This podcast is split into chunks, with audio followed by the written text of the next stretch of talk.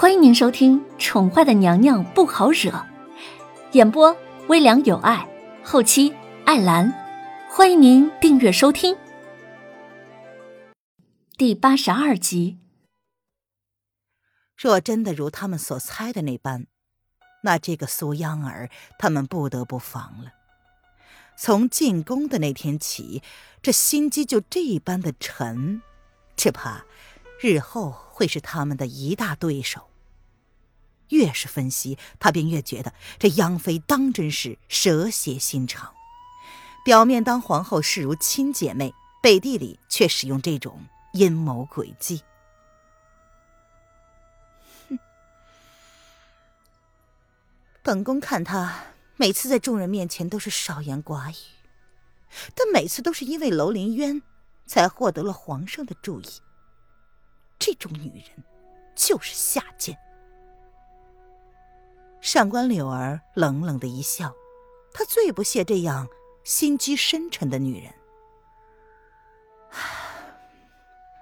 也得亏楼林渊袒护了她这么久，凤栖空只有她可以进得去。哼，方如雪那个傻女人，以为讨好了楼林渊就可以得道升天，简直是愚蠢至极。娘娘。真正的高手通常都隐于无辜的外表之下。既然我们已经对央妃有所怀疑了，那么我们更要小心行事，免得被他背后小人使了阴招，就如同皇后一般。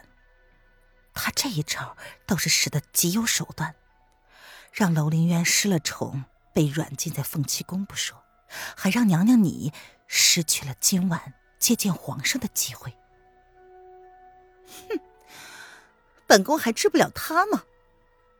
上官柳儿冷冷一笑，她只是不屑于耍一些上不了台面的玩意儿，但这不代表她不会。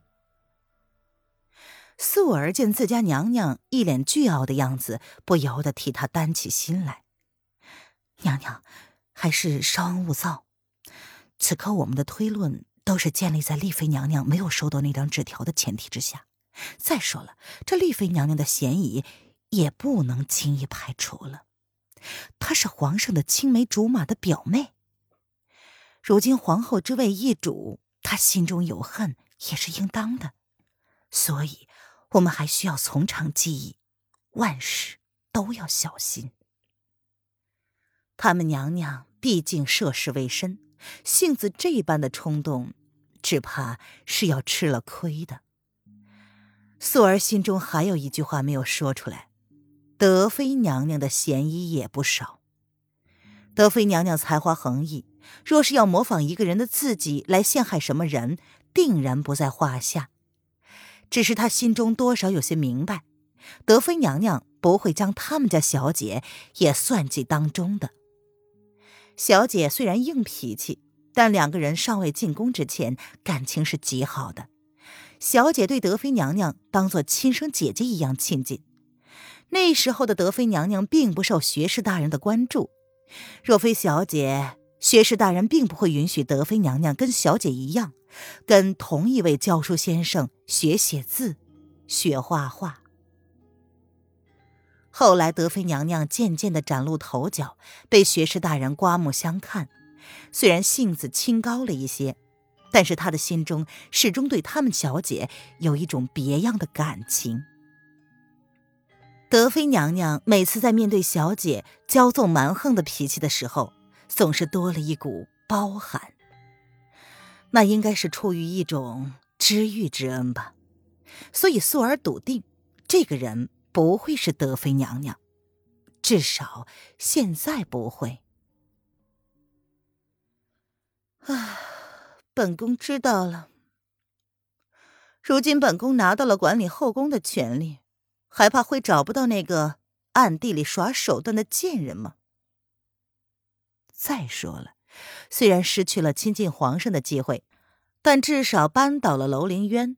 虽然还是得不偿失，但至少失去了一个竞争对手。苏央儿，他就不信还会治不了他。娘娘还是小心为上。央妃若是没有几分本事，昨天皇后明令不得进凤栖宫，她是怎么知道皇后不在宫中的？她在凤栖宫内有眼线，或许连我们柳树宫也有。若是不小心，只会中了那个女人的奸计。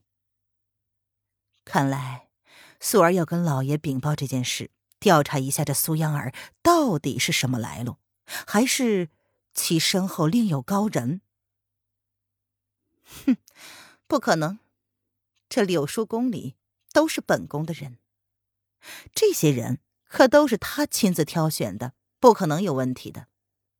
素儿拧了拧眉，她自然是希望没有问题。不过，娘娘防人之心不可无。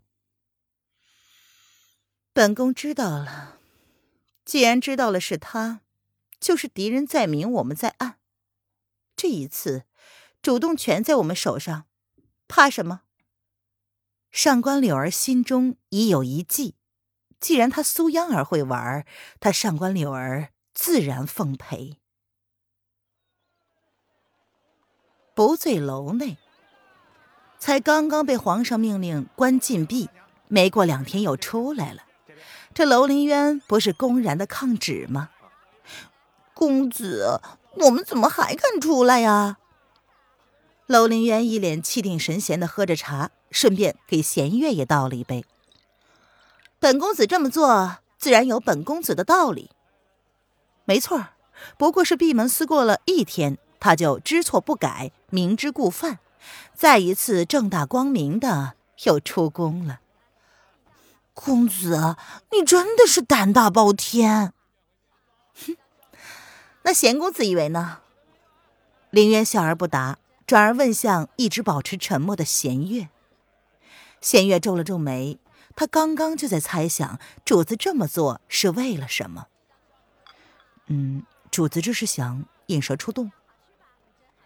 皇上关主子禁闭，表面上是罚，实际上也是保护主子的一种手段。弦月记得皇上离去前的那句话，明显是针对现场的某一个人说的。第一个可以排除的人是上官柳儿，凤栖宫的太监也可以排除，因为他替主子捡纸条的时候，稍稍的瞥了一眼，那是女子的字迹，十分的清秀。虽然认不出是谁写的，但基本可以排除是出自男性之手。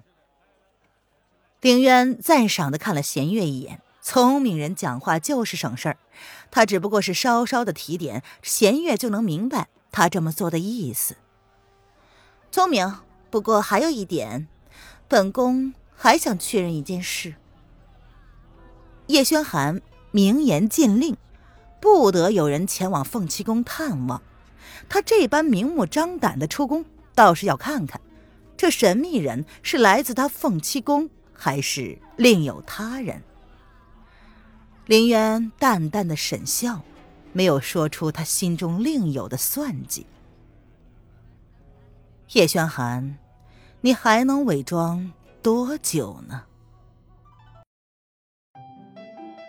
听众朋友，本集播讲完毕，请订阅专辑，下集精彩继续哦。